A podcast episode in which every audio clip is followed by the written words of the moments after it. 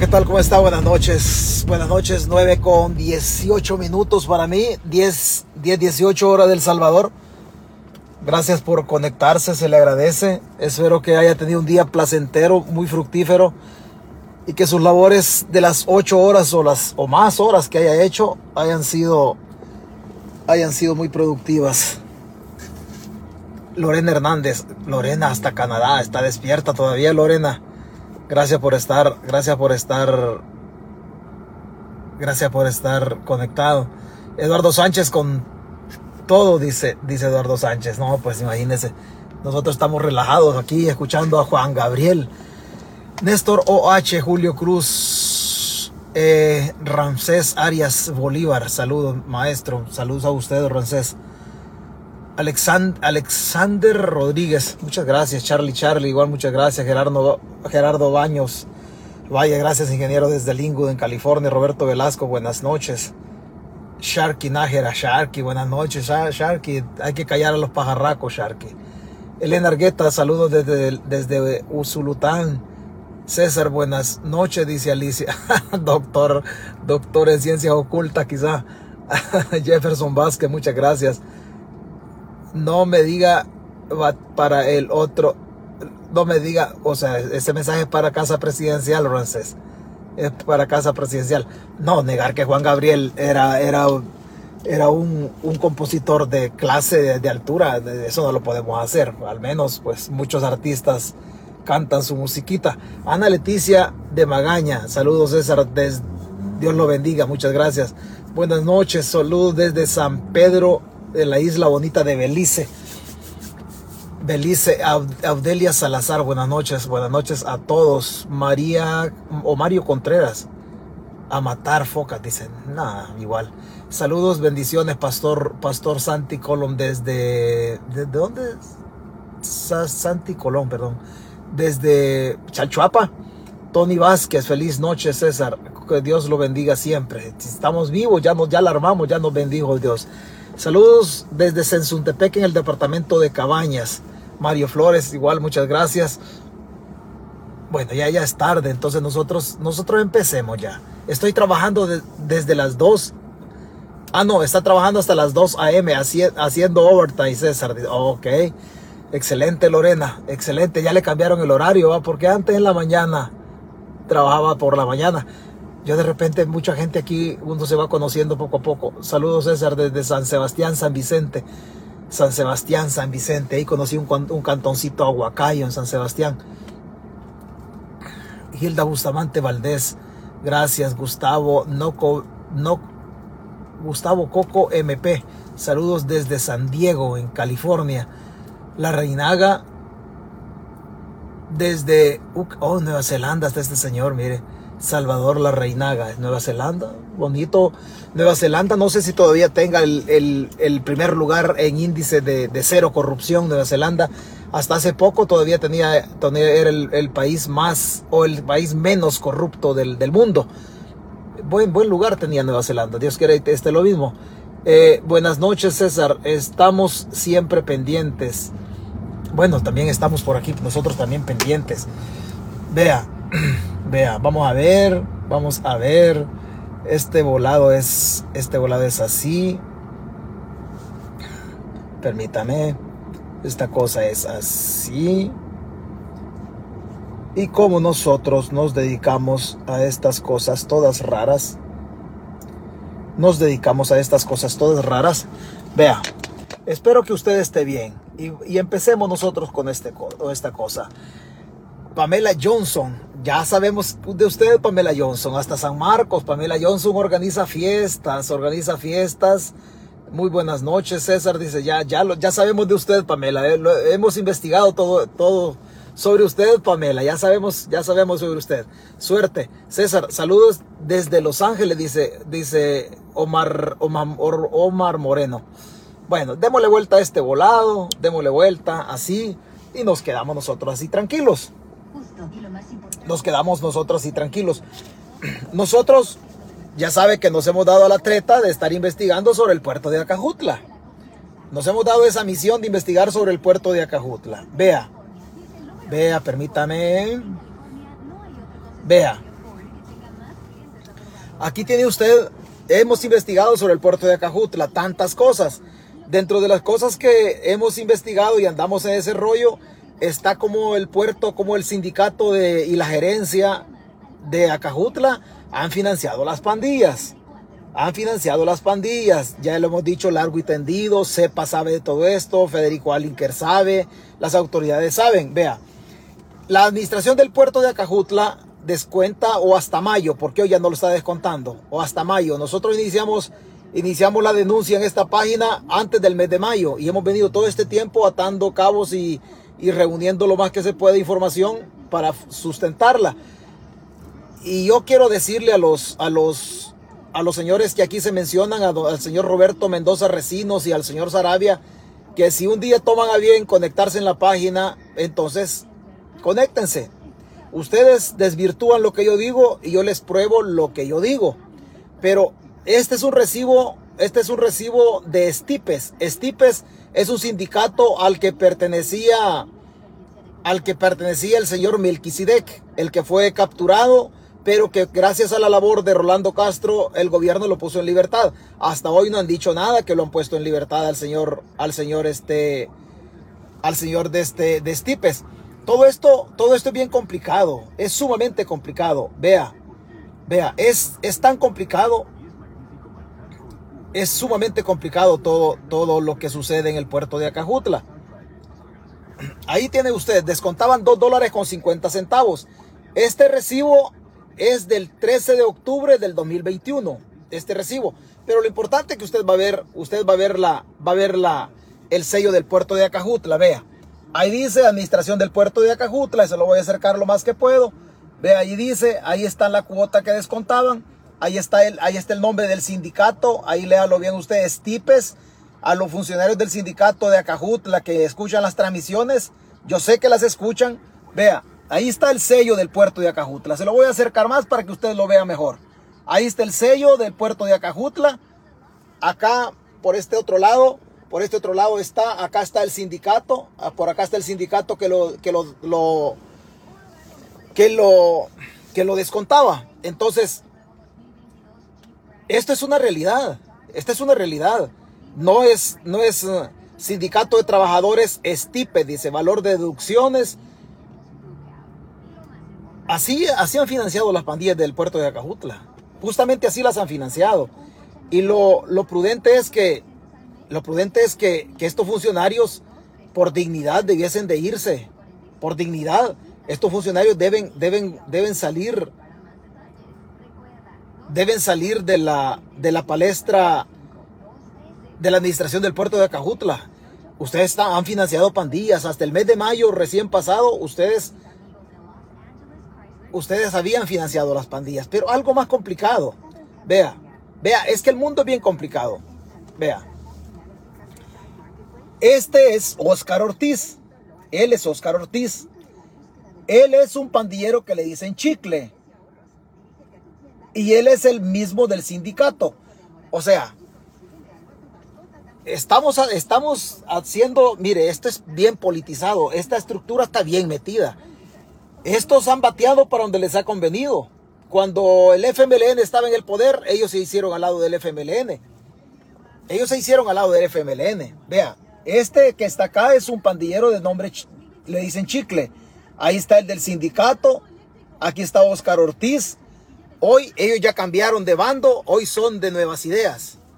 Hoy son de nuevas ideas. No solamente, no solamente, no solamente él, sino que, sino que más personas. Las raíces de todo esto son profundas. No, no pensemos que, oh, esto aquí nomás se queda. No, no. El señor Roberto de Jesús Mendoza Recinos es el gerente del puerto. Don Daniel Enrique Maradiaga Vides es el jefe de recursos humanos del puerto. David Melquiside Castillo es el secretario de Estipes, el sindicato responsable de, hacer los descuentos de 2 dólares con 50 centavos para financiar pandillas. Este Melquisedec ya fue capturado, pero el gobierno en silencio lo puso en libertad. El gobierno en silencio lo puso, lo puso en libertad. Al final no sé si El Salvador tenga solución. Yo soy honesto en decirle. No sé si el país tenga solución. Esto está tan profundo, está tan arraigado en la política en El Salvador que los líderes sindicales o los sinvergüenzas se van al partido que creen que va a ganar las elecciones. A ese partido apoyan y posteriormente buscan, el, buscan la impunidad a cambio de apoyo. Yo te doy apoyo con mi sindicato y después llegas al poder y me proteges. Así, así han estado todos estos, todos estos, estos funcionarios. Pero, pero a Melquisedec el gobierno lo capturó y en silencio lo puso en libertad. Y estos, estos funcionarios tanto don Roberto Mendoza Recinos como Bill Morán, ellos saben, jefe de patios y gerente de Acajutla, ellos saben del contenedor de España.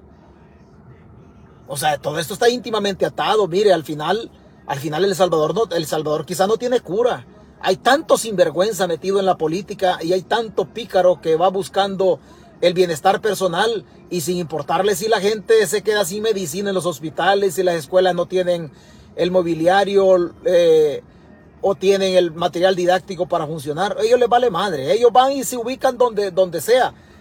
Y Melquisedec es el que está a la parte, está justo con, junto con Oscar Ortiz. Y hoy está junto con, junto con Nayib Bukele. Así es complicado. Honestamente le digo, honestamente le digo, no sé si al final el, el país, vea, y se lo vuelvo a poner. Ahí está, mire, no va a decir que no es. Ahí está Oscar Ortiz, ve. Ahí está Oscar Ortiz. Aquí está, aquí está, mire, aquí está el otro, el pandillero Chicle. Entonces, el pandillero de la, de la MS. Entonces, todo esto estos hoy cambiaron de bando.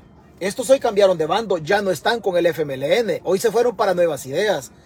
Y así es sumamente complicado que el, que el país tenga viabilidad. Me perdona, pero, pero nosotros, ¿cuándo detuvieron, ¿cuándo detuvieron a Melquisedec? Vamos a buscarlo, ¿cuándo lo detuvieron? Y se va a dar cuenta, se va a dar cuenta. Permítame un segundo. Vamos a ver. Vea. Ellos ellos dijeron que había sido una captura arbitraria. Dijeron que había sido una captura arbitraria. Y no era captura arbitraria. Era una captura. Al menos cuatro miembros sindicales pedían la liberación de Melquisedec lo capturaron, al menos dice, cuatro miembros sindicales fueron detenidos por agentes de la Policía Nacional Civil cuando realizaban labores sindicales.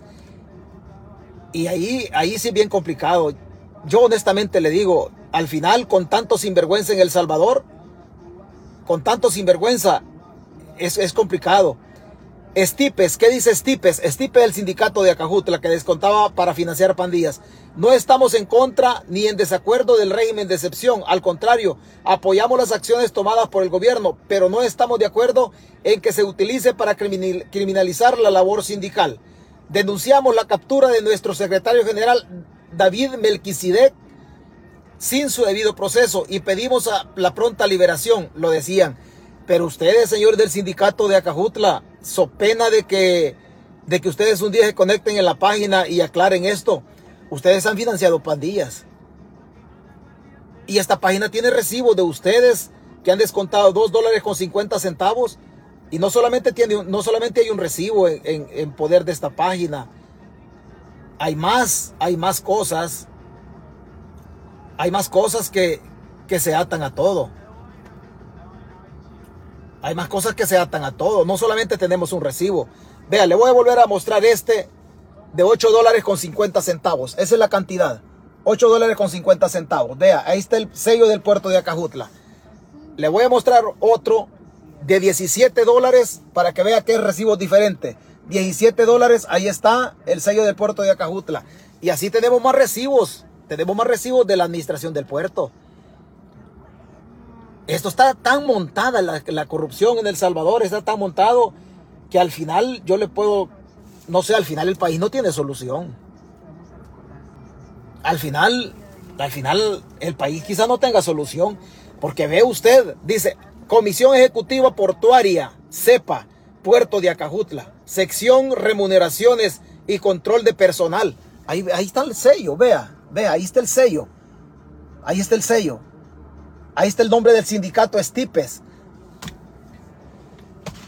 Ahí pasó el contenedor de los 700 kilos que decomisaron en España y muchas otras barrabasadas. y muchas otras barrabasadas.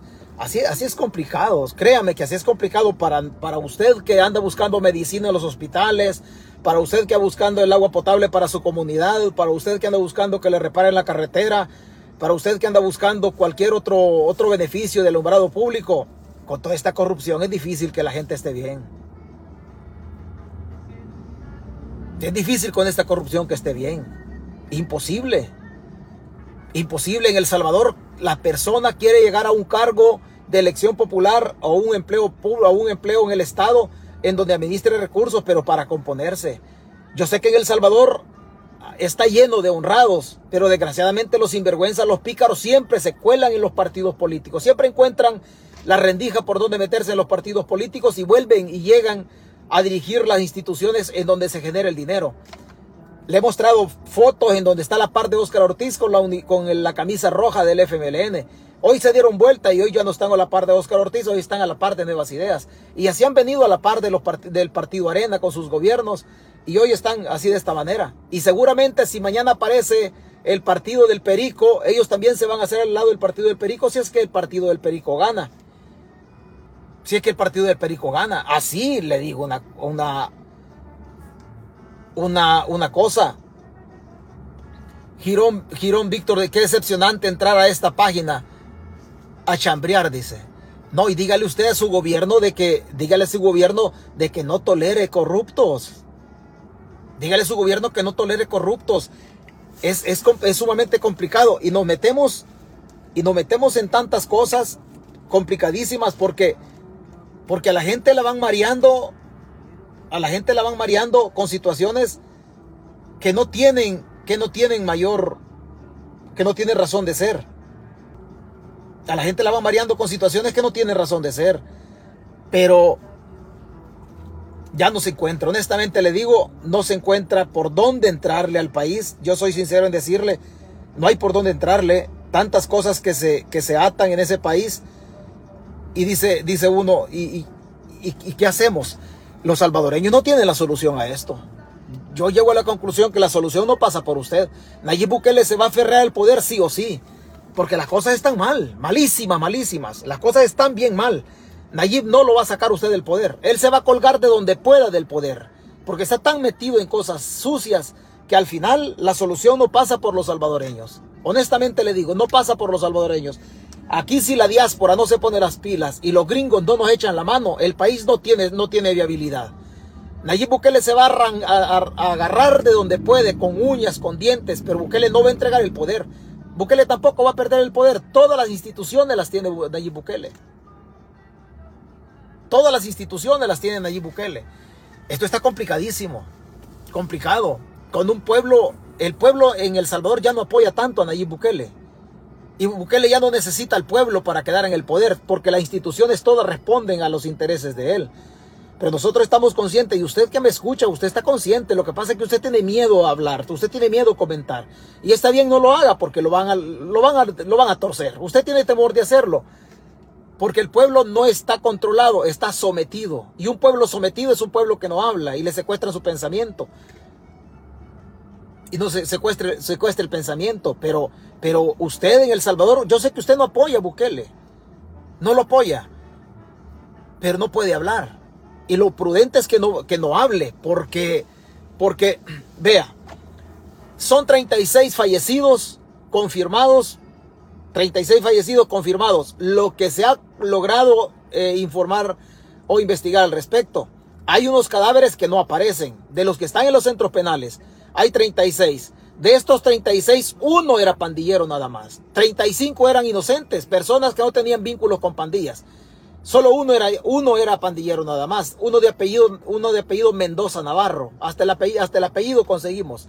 Solo Mendoza Navarro tenía vínculos con pandillas. De ahí había 35 personas que no eran pandilleros, pero les quebraron las patas. ¿Por qué? Porque adentro, adentro hay una forma de convivir y la mayoría de pandilleros capturados ya han estado por lo menos una vez detenidos y ya saben cómo comportarse adentro de los penales.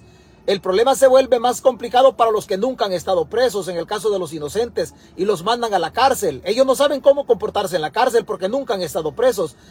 Entonces, en los espacios físicos para dormir se los disputan.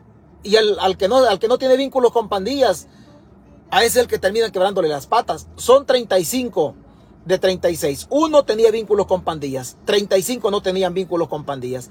De los 35 habían 29 fallecidos que tenían vínculos con la diáspora.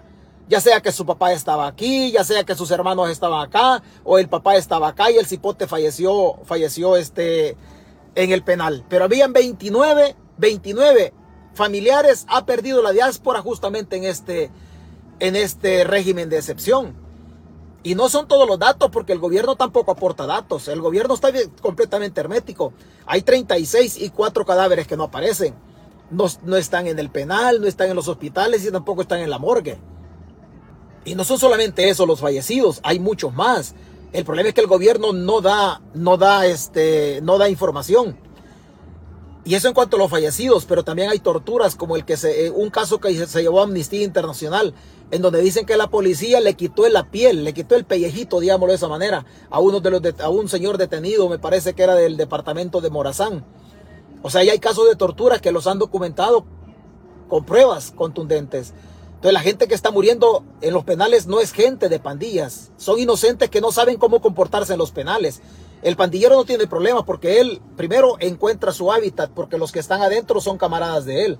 Segundo, ha estado detenido por, aunque sea una vez, y él sabe cómo comportarse ahí adentro. El problema grande se da para el que nunca ha estado detenido y ese no sabe cómo comportarse. Y como no sabe cómo comportarse, pues al final quizás se les pone al tiro a los que están dentro y terminan vapuleándolo. Y terminan matándolo. Entonces, así, así le digo, así es.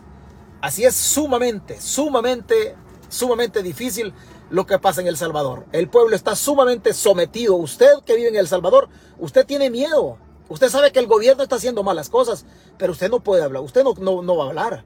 Porque si usted habla, es complicado. Es complicado porque le ponen el dedo. Usted no sabe en El Salvador quién lo está vigilando. Usted no sabe si el vecino le va a llamar al 911 o le va a llamar a la policía diciendo que usted colabora con pandillas. Y por eso usted no dice nada. Y lo prudente es que no diga nada, porque en El Salvador se está convirtiendo en un, en un gobierno que, se, que el ciudadano lo ha puesto a autovigilarse. Pero los pícaros siguen haciendo dinero. Los pícaros siguen haciendo dinero. Y así, créame, créame que nosotros, nosotros no tenemos, nosotros no tenemos, no tenemos futuro. Honestamente le digo. Uno lo puede intentar de una manera, lo puede intentar de otra, pero honestamente nosotros nosotros no tenemos futuro al camino que vamos. A Bukele no se le va a quitar la presidencia. Bukele, Bukele gane o no gane el voto digital, a Bukele lo va a mantener ahí. Él se va a agarrar de donde puede. Y el salvadoreño no va a poder hacer nada. Su voto ya no vale nada. Su voto no vale nada. Con el voto digital, con el voto digital, más toda la información. ¿Se acuerda usted del archivo Wallet? Que tenía que poner el número de teléfono, la dirección, el número de DUI, su reconocimiento facial y absolutamente todo en la Chivo Wallet. La Chivo Wallet nos sirvió como billetera, pero usted sí dejó todos los datos ahí, todos los datos habidos y por haber. Hoy el gobierno va a secuestrar el Registro Nacional de Personas Naturales. Ahí están todos los datos suyos, absolutamente todos los datos suyos, y andan tras el voto electrónico. Y el voto electrónico es una manera de fraude totalmente.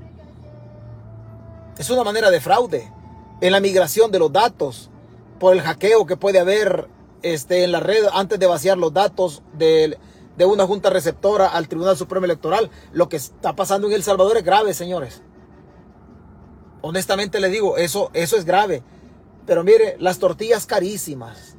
Todo arriba. Herbert Colorado dice. Bueno, si usted tiene ánimo, está bien. Está bien, yo le estoy diciendo la realidad.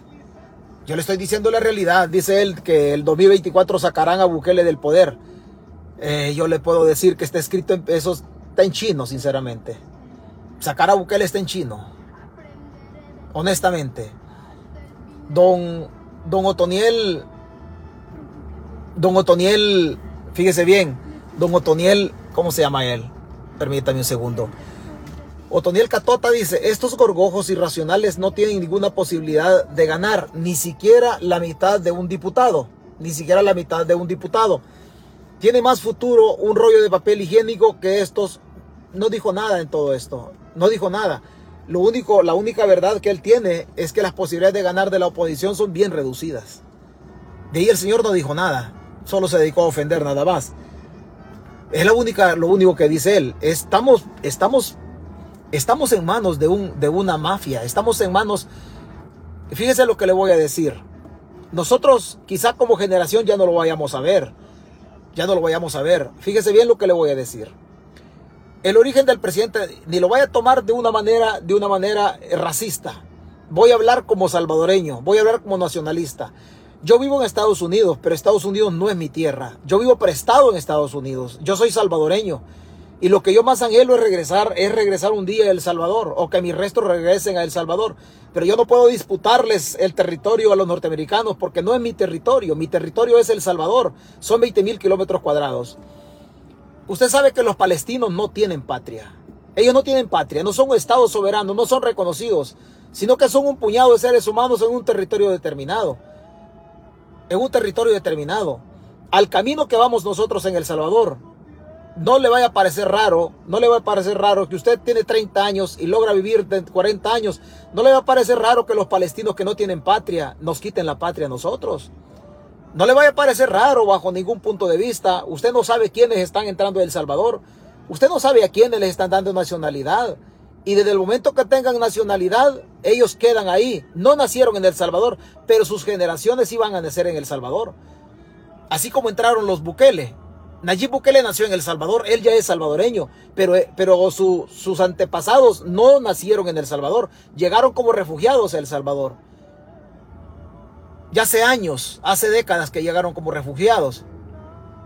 Hoy tiene un presidente de la República. No se vaya a sorprender usted que el día de mañana sus nietos o su descendencia tenga que ir a su tumba a decirle que usted no tuvo la capacidad de velar por la integridad de ese territorio cuando después se quede, se quede en manos de palestinos que no tienen patria.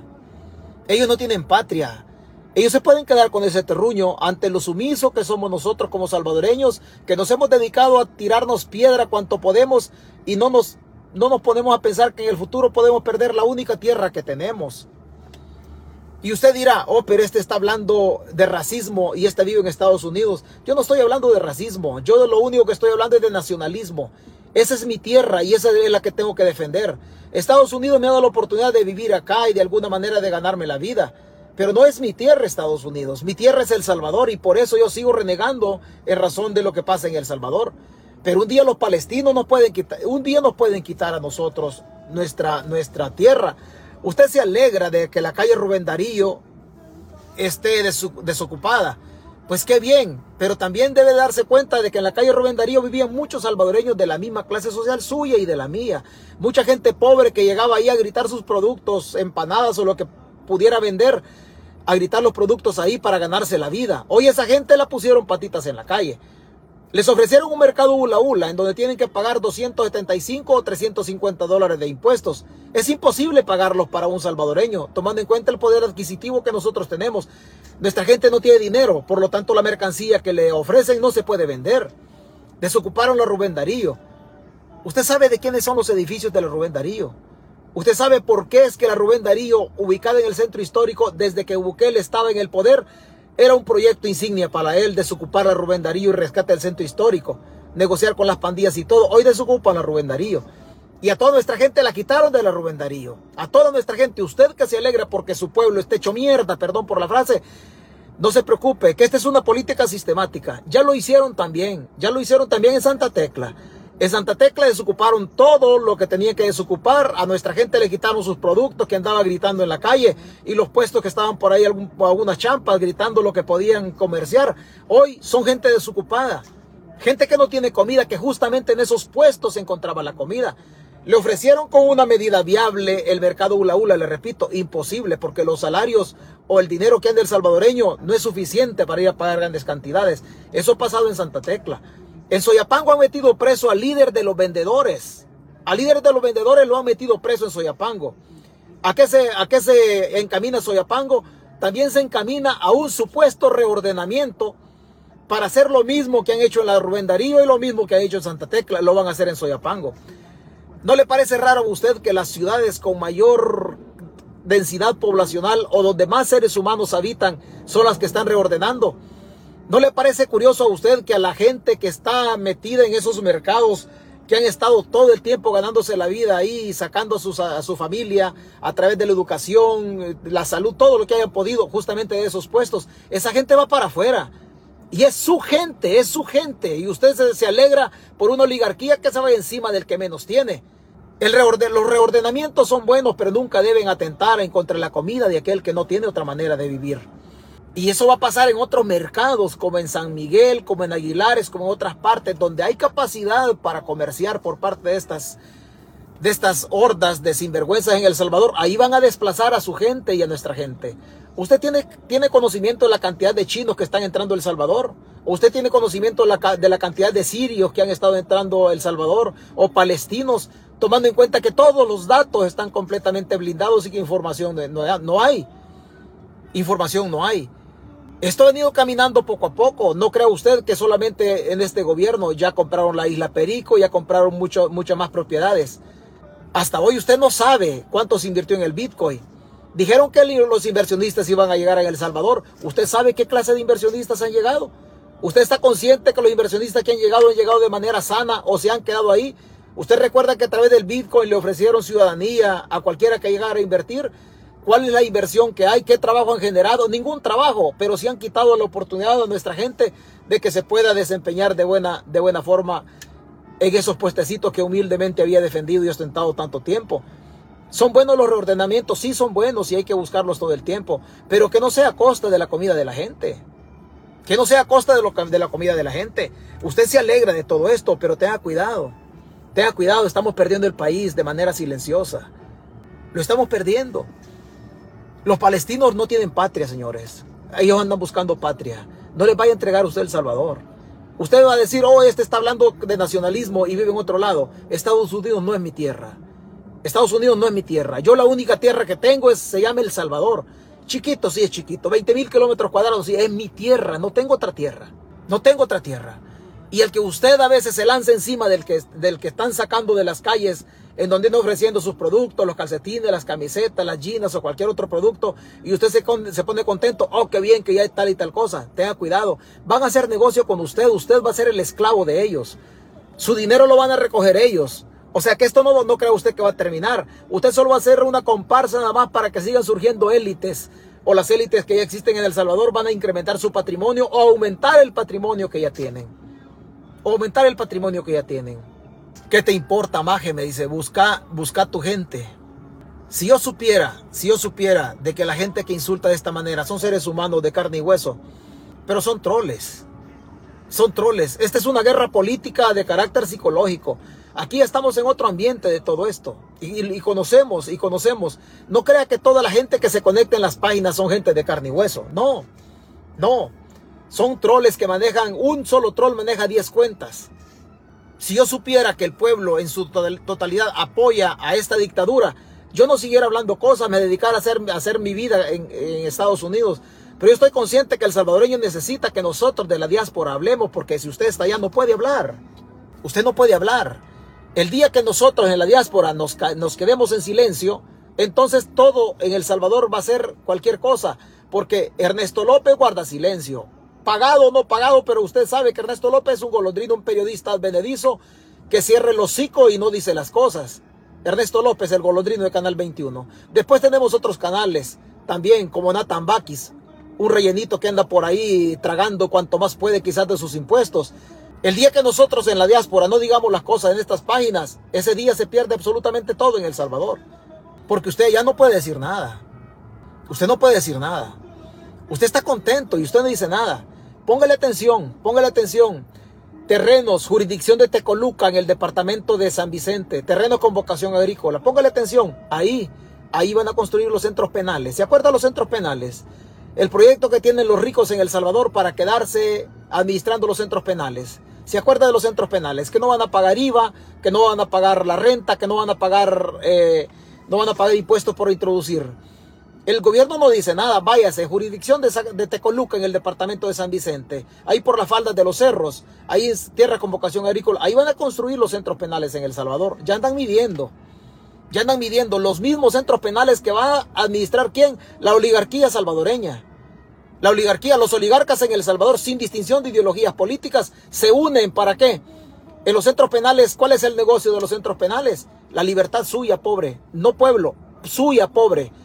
La libertad suya va a servir para que la oligarquía, para que los ricos en El Salvador hagan dinero. Y usted me viene a putear a mí y tiene todo el derecho de hacerlo. Abra los ojitos.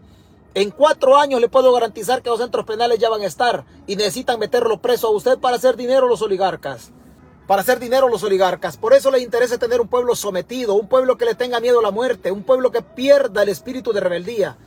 Porque entre más sometido está un pueblo, menos capacidad tiene para renegar. Vaya a los cerros de San Pedro, vaya si quieren, mire, agárrese un microbusito, un pickup, un pickup si usted gusta, y dígame que le mande 50 dólares, zámpeselos al pickup de doble, de doble tracción, y yo le mando los 50 dólares y vaya a darse una vueltecita por ahí. Me hace un video, lo sube a mi página y después se va a dar cuenta de qué estamos hablando. Después se va a dar cuenta de qué estamos hablando. Y yo le puedo garantizar, yo le puedo garantizar que el video no lo va a poder filmar. No va a poder grabar un video de por ahí porque todo está herméticamente protegido. Todo está protegido. Vaya usted, vaya y vea usted. Vaya y vea cómo la clase pobre. A los pobres los sacan de las calles Rubén Darío, los sacan de Santa Tecla y los van a sacar de Soyapango. Hoy que no tengan comida, los pobres se van a hacer delincuentes porque no hay para dónde comer. En muchas ocasiones el pobre no es que se quiera hacer delincuente, simplemente no encuentra de dónde demonios rascar. Después cuando el pobre se haga delincuente lo van a ir a ensartar allá, justamente en la justamente en esas en esas cárceles, pero usted está contento. Usted está contento. Ese es así. Y me dice me dice un alguien acá llorando vale doble. Quizás llorando valga mucho más que doble y seguramente vale vale más que doble. Y no lloro por mi situación económica, porque suerte que hambre no paso. Lloro por la patria que tiene dolores de parto. Ese es el problema.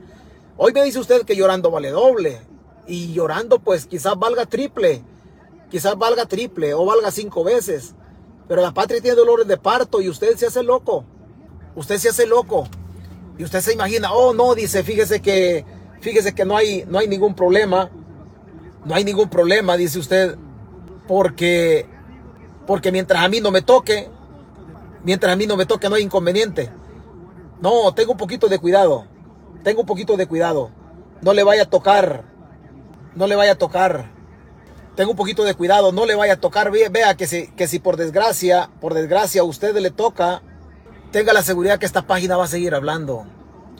Tenga la seguridad que esta página va a seguir hablando como lo hemos hecho en otras, como lo hemos hecho en otras, en otras ocasiones. Se está perdiendo la patria. ¿Se ha puesto a pensar usted en eso? Oscar, Oscar Ulloa. No les, no le hay, hay gente que se pone acá a poner cualquier, se pone acá a poner cualquier cosa. Mire, de este volado nosotros, nosotros sabemos, nosotros sabemos que mucha gente que se mete a las páginas, no vaya a pensar usted en la batalla de las ideas, le pueden ganar la moral. Y lo peor en un, en un combate, en una guerra política, lo peor que hay es que el enemigo le gane la moral. Aquí hay mucha gente que opera en, en los troles. Vea, vea, este tipo de conflictos políticos como el que estamos nosotros, donde no hay armas, pero hay una idea de, de, someter la mente del ser humano, estos son los conflictos políticos más complicados que hay. Porque cuando el ser humano le secuestran el cerebro o se lo amenazan o se lo amedrentan de tal suerte a reducirlo a la más mínima expresión, entonces el ser humano ya ha perdido. ¿No cree usted que todos los que atacan en esta página son personas de carne y hueso? No, no, no, yo conozco el rollo este, yo lo conozco. Hay centros de troles en El Salvador financiados por el gobierno y cada troll, cada troll maneja 10 cuentas. 10 cuentas y se meten a las transmisiones. Ellos se meten a las transmisiones y son cinco troles que se dedican a fustigar o son diez troles que se dedican a fustigar la transmisión de César Fuentes. Cada troll hace 10 hace diez comentarios. Hace 10 comentarios, maneja 10 cuentas. Si usted multiplica 10 por 10 son 100. Entonces son 100 comentarios. Son 10 troles. Ahorita que hay conectados 365 personas. Son 10 troles y no sé cuántos comentarios tenga la transmisión. Y, pero imaginémonos que la transmisión tiene 350 comentarios y son 365 los conectados. Ellos hicieron, entre 10 personas, hicieron 100 comentarios. O sea que la transmisión puede estar invadida por 10 personas con 100 comentarios. Pero real, realmente descontémosle a, dos, a 365, descontémosle 10, quedan 355 pero aparentemente ellos tienen mayor presencia en esta transmisión. ¿Por qué? Por la cantidad de comentarios que han hecho. Pero no son 100 personas las que han hecho un comentario, solamente son 10 que manejan las cuentas. Pero como, pero como las transmisiones, como la política, ¿qué percepción? La percepción que usted puede tener es que los troles o las gentes que comentan, los que están en contra de mi, de mi relato en esta página, son tantos que dice usted, se le metieron muchos troles a César Fuentes. No, no se metieron muchos troles, se metieron 10 troles nada más, pero dejaron 100 comentarios. Pero dejaron 100 comentarios. Por eso yo sigo hablando, porque conozco, conozco el rollo, cómo se maneja psicológicamente desde, desde los escritorios las guerras políticas. Y aquí no tengo, aquí yo le puedo garantizar que entre todos los conectados no hay 15 troles. No hay 15 troles, pero uno se llama Juan Pérez, otro se llama Perico, otro se y así todos tienen diferente perfil porque son cuentas diferentes manejadas por una persona. Una persona maneja 10 cuentas. Esto lo conocemos nosotros.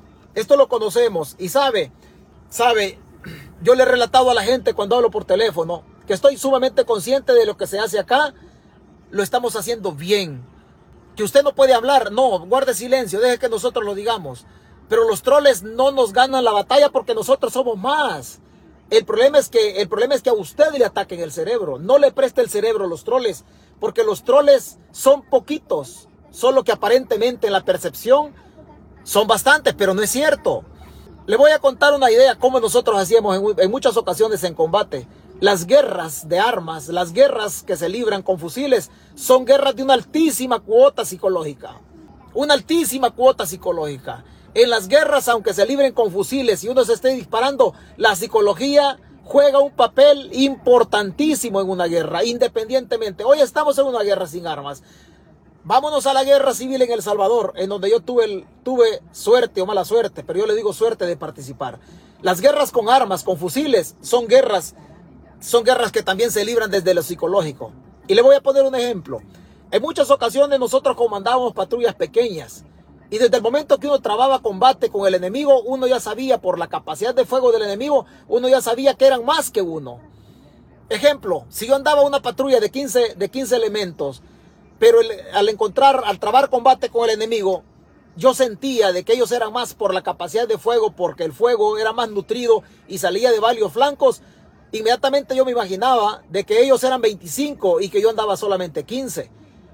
Desde lo psicológico, uno lo primero que hacía era empezar a desplazar gente y empezar a gritar en pleno combate. Le estoy dando un ejemplo de guerra psicológica, cómo se libran desde los campos de batalla. Yo andaba 15, pero inmediatamente yo tenía que orientar en una guerra psicológica, tenía que orientar, mire, váyanse 10 por este lado, váyanse 8 por allá, que se vayan 12 para tomar tal, tal ubicación. El enemigo me escuchaba a mí dando indicaciones y, él iba sumando, quizá me escuchaba, porque la idea es que me escuchara. Al final era 25, pero yo de cuenta en cuenta, de tanta gente que desplazaba con cantidades mencionadas, el enemigo se había dado cuenta que yo tenía 40. Realmente solo tenía 15 nada más. Realmente solamente tenía 15 y yo sabía que él me superaba en hombres y en capacidad de fuego. Pero desde lo psicológico yo tenía que empezar a gritarle a mi gente, muévanse 10 para tal parte, muévanse 12 para allá, para sumarle más gente para ganarle la moral. ¿Por qué? Porque las armas no ganan la moral. las armas no ganan la moral. Lo que gana la moral es la psicología. Eso nos está aplicando el gobierno a nosotros. Eso nos está aplicando el gobierno a nosotros. Ellos no son más. Ellos no son más. Lo único que ganan de eso. Usted deja un comentario acá y lo primero que dicen, cállate vieja puta.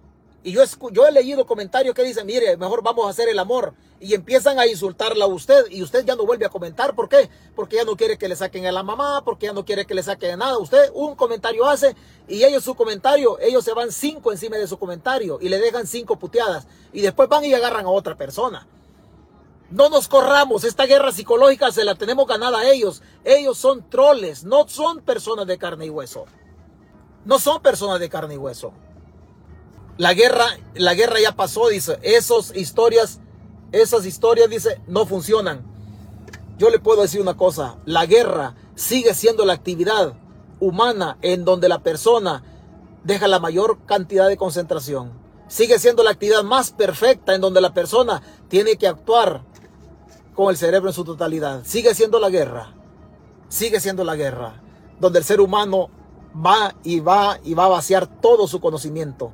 Es la actividad más compleja que hay la guerra. No crea usted que es cualquier cosa. Vea, Vea, usted tiene, usted tiene, le voy a poner un ejemplo. Usted tiene a don Bobby Rivera. Usted tiene a don Bobby Rivera. Vea, don Bobby Rivera escribió un mensaje. Él escribió un mensaje. Ahí tenemos un ejemplo. Bobby Rivera escribió un mensaje. Bobby Rivera dice basura una vez, basura dos veces, basura tres veces, basura cuatro veces. Otra vez Don Bobby, basura cinco veces, basura seis, basura siete veces, basura nueve veces, diez veces, once, doce, trece, 14, 15, 16, 17, 18. 18 veces Don Bobby ha llenado de una sola palabra, basura. Un mensaje escribió y ese mensaje lo, lo repitió. 18 veces ha dejado él la palabra basura. ¿Qué vamos a ir a contar? Vamos a ir a contar cuántos comentarios hay. Los comentarios no reflejan la cantidad de gente ni la gente real. Los comentarios pueden ser una organización que ellos tengan, como el Señor ha dejado acá, basura. Hoy cambió el comentario y dice, Marero sos. La misma persona, el mismo perfil, está dejando 19, 20 comentarios. Si yo, si yo, fíjese bien, me dejo ir por la guerra psicológica que don Bobby Rivera está aplicando en mi contra, yo ya hubiese cerrado la transmisión. ¿Por qué? Porque el Señor está lanzando diatribas u oprobios en mi contra. Pero yo no, pero yo estoy consciente, mil por ciento consciente por mi preparación de que el Señor es un troll. Que el Señor es un troll, pero tengo 20 mensajes, 20 mensajes de parte de Él. Que es una, es cualquier cosa, es cualquier cosa. Esa guerra psicológica que don Bobby Rivera acaba de explicar es una guerra psicológica sistemática ubicada dentro de la, de la misma, de la misma propaganda gris. Nosotros no sabemos quién ha hecho el comentario. Don Bobby no lo conocemos quién lo ha hecho. Pero la realidad es que su comentario genera duda. Basura, pandillero soso. O sea, son frases, estructuradas. No son pensadas, son frases estructuradas. Entonces, este tipo de cosas como la de Don Bobby, hay que tener cuidado porque este tipo de cosas, el insulto, el insulto se va al cerebro del ser humano. Cuando a uno le dicen hijo de puta, se va al cerebro a botarle la moral. Y lo primero que alguien puede decir es, yo para qué me voy a conectar mejor si van a sacar a mi mamá. No, a mí me pueden sacar a mi mamá y yo estoy consciente que mi mamá no es puta y que me la saquen las veces que sea prudente, pero yo voy a seguir estando acá. ¿Por qué? Porque desde mis ideales yo considero que tengo la razón. Yo considero que tengo la razón. Entonces no, no pasa absolutamente nada. Usted no renuncia a conectarse en las páginas. Puede ser esta o puede ser otra página. En cualquier página usted no renuncie. Porque todo esto que esta gente hace son achichincles de los corruptos. Son achichincles de los corruptos. No dejemos que nos ganen la batalla de las ideas. Esta es una batalla de ideas y no podemos renunciar a ellas. No podemos renunciar en ningún momento. Esta es una guerra en donde se involucra el cerebro. Aquí es el cerebro. Y en la batalla de las ideas no podemos renunciar ni dar un paso hacia atrás. Ni dar un paso hacia atrás debemos ser responsables. Por eso yo le digo, yo siempre le he dicho, esta página para mí es CNN o para mí es cualquier una, una, agencia de noticias. Puede ser Reuters, puede ser AP, lo que usted quiera.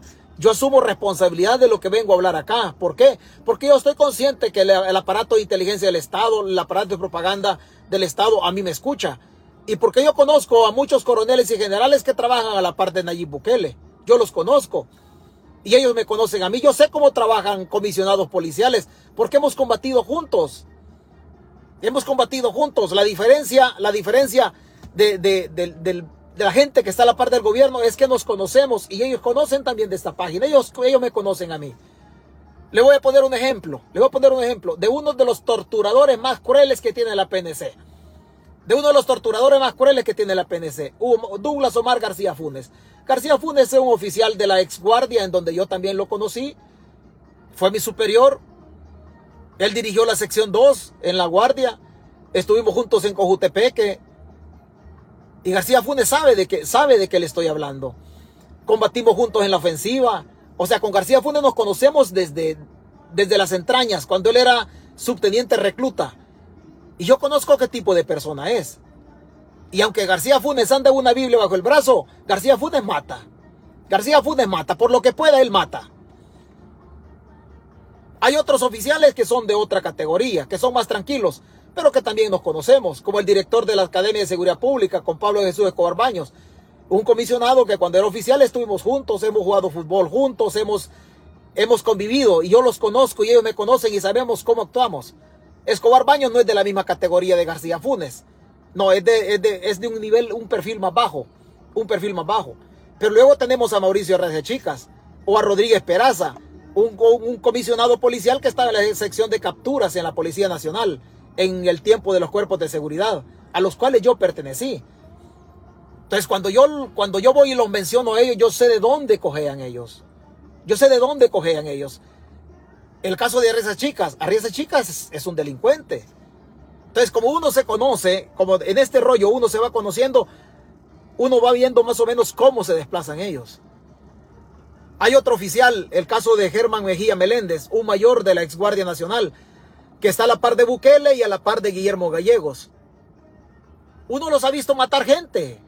Uno los ha visto matar gente. Uno los ha visto haciendo fechorías. Uno sabe cómo actúan. Esta página le sabe, César Fuente les conoce cómo actúan ellos, porque hemos convivido. Y yo sé la capacidad que tienen ellos al momento de manipular. Son muy capaces. El aparato de propaganda del Estado es muy capaz. Y el aparato de represión de la Policía Nacional Civil también es muy capaz. También es muy capaz. No crea usted que las torturas en los centros penales o las torturas en las detenciones son cosas aisladas. No, son cosas que se hacían antes, porque desgraciadamente así funcionaba la guerra. Así funcionaba la guerra. En esta página yo vengo y me conecto y hablo de cosas que conozco, porque por lo menos a estos que dirigen la policía y a los que están en el aparato de propaganda del Estado, por lo menos uno los conoce. Por lo menos uno los conoce. O uno de las personas que está cercano del OIE, que es diputado suplente de Nuevas Ideas por el departamento de San Miguel, el coronel Eduardo Rafael Carías Lazo. Con él también nos conocemos. Y ellos saben cómo pienso yo, y yo sé cómo piensan y actúan ellos. Yo sé cómo ellos actúan. Entonces, es una gama de oficiales o exoficiales de la Fuerza Armada que están a la par del poder. ¿Por qué? Porque el poder paga bien. El poder paga bien. Estos oficiales están ahí a la par del poder porque reciben de dádivas sus 3 mil, 4 mil dólares. O sea que están mamando de los impuestos de la gente. Pero uno ya conoce cómo actúan este tipo de gente, sus actos de corrupción, su violación a derechos humanos, uno los conoce. A mí no me sorprende que la Policía Nacional Civil esté cometiendo torturas en los detenidos. A mí no me sorprende. Si la Policía Nacional Civil está, está dirigida por los que yo conocí también antes. Por los que yo conocí también antes. En esta página usted no va a ver un funcionario. Un funcionario. O usted edítele, usted que es policía. Aquí acaba de pasar un, un policía, una persona que es del Centro de Inteligencia Policial. Aquí acaba de pasar. Edita el video donde yo digo que García Funes es pícaro. Editarlo edita esa partecita y dile a García Funes, dile a García Funes que como a mí me conoce, yo mi apellido no es Fuentes el primero, sino que es Peraza. Él ya sabe, él así me conoce. Dile que Peraza dice que él es sinvergüenza y que un día venga a la página. Que un día venga a la página. No nos podemos esconder, gente. No nos podemos esconder. Hay que darle la cara a estos sinvergüenzas. Hay que darle la cara a estos sinvergüenzas. Las páginas, repito, se llenan de troles para ganarnos la batalla de las ideas. Si nos ganan la batalla psicológica, nos han ganado la batalla de las ideas. Que no nos ganen la batalla psicológica para seguir dando la guerra en la batalla de las ideas. Si a nosotros no nos ganan esas batallas, la calle de nosotros y las guerras se ganan y se pierden en la calle. Pero las guerras de la calle son guerras de ideas. Lo que se está librando en El Salvador es una guerra política vinculada a la idea, donde utilizan la tortura la desaparición y la persecución política para amedrentar desde lo psicológico al opositor. Que no nos amedrenten. Usted no puede hablar, excelente, no puede hablar. Tómese un, un video, hágalo llegar a esta página. Denuncie por medio de video lo que usted pueda pescar ahí en su comunidad, un policía vapuleando a otro, o cometiendo cualquier acto de corrupción, o agarrando mordida de otro. A lo que puede, agárrese un videito por ahí, mándelo para esta página. Yo con mucho gusto lo voy a ventilar. Con mucho gusto los voy a, los voy a, los voy a, los voy a ventilar. Pero no podemos guardar silencio. No podemos guardar silencio. Tenemos que irnos más allá de, más allá de. No podemos quedarnos sometidos a que ellos hagan lo que ellos quieren con nosotros. No, somos más nosotros. Yo estoy mil por ciento consciente que hay gente que votó por nuevas ideas, que hoy ya no comulga con el gobierno, pero también tienen miedo. También estoy consciente que tienen temor. Ya no, no lo pueden hacer ni lo quieren hacer, porque les da miedo. Y tienen toda la razón del mundo Tienen toda la razón del mundo. Les da miedo. El régimen los puede vapulear. El régimen los puede vapulear. Y está bien que se queden ahí. Está bien que se queden. Pero como ya le pusimos mucha intensidad, pongamos una música suavecita para que no haya problema. Es así como están las cosas, señores. Vea, ya es tardecito, hay que irnos, hay que irnos a trabajar. Le prometo mañana darle a conocer algo que teníamos por acá, pero por cuestión de tiempo hay que desarrollarlo, no lo vamos a poder dar a conocer, pero pero primero Dios nos conectemos mañana. Quiero que le quede, quiero que le quede claro, no se dé por vencido, no pierda su tierra, no pierda lo único que tiene, que es el país. Hemos llegado al tiempo, dice, permítame, voy a leer un comentario que tiene aquí. Hemos llegado al tiempo donde la policía actúa igual que los delincuentes. Ya no es delincuente contra autoridades, sino delincuentes comunes contra delincuentes del Estado. Le voy a narrar, le voy a narrar y usted vea si esto tiene similitud o no tiene similitud. Vea si no tiene similitud esto con el pasado, vea si se parece o no se parece. En el pasado, cuando nosotros ejercíamos como comandantes de puesto, comandante de puesto en la guardia era la persona encargada de, una ciudad, que tenía gente bajo su mando, que tenía subordinados que hacían el trabajo. Yo tuve la suerte de ser comandante de puesto y, y lo hacemos de las transmisiones acá porque gracias a Dios no cometimos arbitrariedades, siempre nos hemos cuidado de nuestra integridad. Pero le voy a narrar y ustedes relacionen si el pasado no se parece con el presente. ¿Y por qué el pasado se parece con el presente? Porque los del pasado también nos dirigen en el presente. En el pasado, en el pasado había un procedimiento normal. No voy a hablar de la, no voy a hablar de la Fuerza Armada. La Fuerza Armada tiene su doctrina y la Fuerza Armada a nadie, nunca a nadie mandó a cometer violación a derechos humanos. De todos los comentarios que yo haga, la institución como persona jurídica no tiene nada que ver. No tiene absolutamente nada que ver. Yo estoy convencido de eso. Cada persona hizo las cosas como creía conveniente o creía que de esa manera las hacía bien. Cada persona responde por ellos, pero la Fuerza Armada no va a responder ni debe responder nunca por las conductas del individuo. Pero en su momento había una práctica en aquel tiempo en donde, en donde el detenido se le pegaban unas talegueadas, y perdón por el término, pero se le pegaban unas vapuleadas que después de vergueado, perdón por el, te lo estoy haciendo coloquial, después de vergueado no había otra, otra, otra situación más que ponerlo a la orden del juez. No lo podía poner en libertad porque ya lo había golpeado, ya lo había golpeado. Por eso yo siempre he dicho, la mejor manera de tratar mal a un delincuente es tratándolo bien, respetándole sus derechos, pero de repente había una práctica de que al detenido lo agarraban y lo, lo malmataban. Le estoy hablando del pasado, un pasado que yo conozco, con un presente que se parece. Y lo malmataban. Y ya no lo podían poner en libertad, lo ponían a la orden del juez. Lo ponían a la orden del juez. No le estoy hablando de la institución a la que yo pertenecí. La institución tenía filosóficamente una grandísima institución.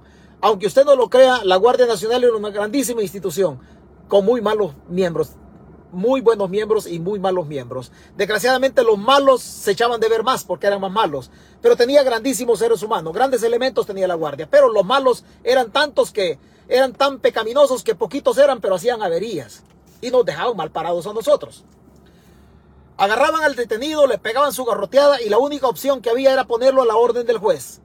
El juez de paz de los pueblos o de las ciudades era recomendado por el gobernador político departamental, que es el representante del gobierno en el departamento, y por el comandante departamental o el coronel que dirigía la brigada o el destacamento. Ellos recomendaban a la Corte Suprema de Justicia porque la forma de elegir los jueces antes era de dedo, era así, de charada. O sea que el juez pertenecía al mismo estamento del Estado, el mismo, el mismo del Estado. Hoy está pasando lo mismo. La policía también sigue garroteando al detenido y no tiene otra opción más que ponerlo a disposición del juez. Y el juez también ha sido puesto por Bukele. También igual que en el pasado los jueces responden a una, a una, a una persona. Así como era en el pasado también. También en el pasado los jueces respondían. Es un pasado que conocemos, es un presente que también lo estamos viviendo. Pero ¿cuál es el problema de todo esto? Que los que dirigieron el pasado también están dirigiendo el presente. Que así como García Funes dirigió el pasado cuando estaba en la Guardia Nacional y no hicieron bien las cosas, no porque la Guardia haya sido mala como institución, la Guardia Nacional era una grandísima institución, pero los malos eran pocos, pero eran tan dañinos que hicieron ver mal, hicieron ver a la institución. Los que dirigieron el pasado siguen dirigiendo a la policía en el presente. La cosa no va a cambiar mientras los mismos de siempre dirigen las instituciones encargadas de reprimir el delito. La mejor manera de tratar a un delincuente bien o mal es tratándolo bien. Si usted trata mal a un delincuente, jurídicamente hablando, le está respetando todos sus derechos. De presentar un abogado, de avisar a su familia, de proporcionar el teléfono para que avise, de leerle la orden de captura, el motivo de su detención, derechos fundamentales dentro del detenido, del detenido, constitucionalmente hablando. Si usted lo trata mal a un delincuente, no le viole los derechos para que el juez y el abogado no encuentren por dónde fallar en contra del procedimiento. Pero hoy no. Hoy primero están garroteando a la gente y cuando la dejan mal muerta a la gente, que la dejan toda garroteada, entonces ahí adentro del penal terminan haciendo la labor. ¿Por qué? Porque si ese fulano habla, se va a dar cuenta la comunidad internacional de que la policía o que el Estado salvadoreño le pegó una garroteada. Entonces, ¿qué es, lo, ¿qué es lo mejor que hace el Estado? Mejor matarlo, porque ya muerto no va a tener opción de hablar. Porque ya muerto el detenido, el inocente, que no pertenecía a pandillas, pero que lo garrotearon y lo dejaron con sus órganos internos deshechos, entonces ya no puede hablar. Entonces mejor lo matan para que la comunidad internacional no se dé cuenta de que el gobierno en El Salvador con su policía y su Fuerza Armada están vapuleando y están tratando de mala manera a la ciudadanía. El pasado se parece con el presente, porque los que nos dirigieron en el pasado siguen dirigiendo en el presente también. Pero no podemos callarnos. Que no nos callen. Este es un combate de ideas, donde si usted no puede decir las cosas en El Salvador, comparte el video y desde aquí lo hacemos, desde aquí lo hacemos público. Pero no perdamos la oportunidad de defender El Salvador, porque ellos se pueden quedar con él. Cuídese, buenos días, buenas noches.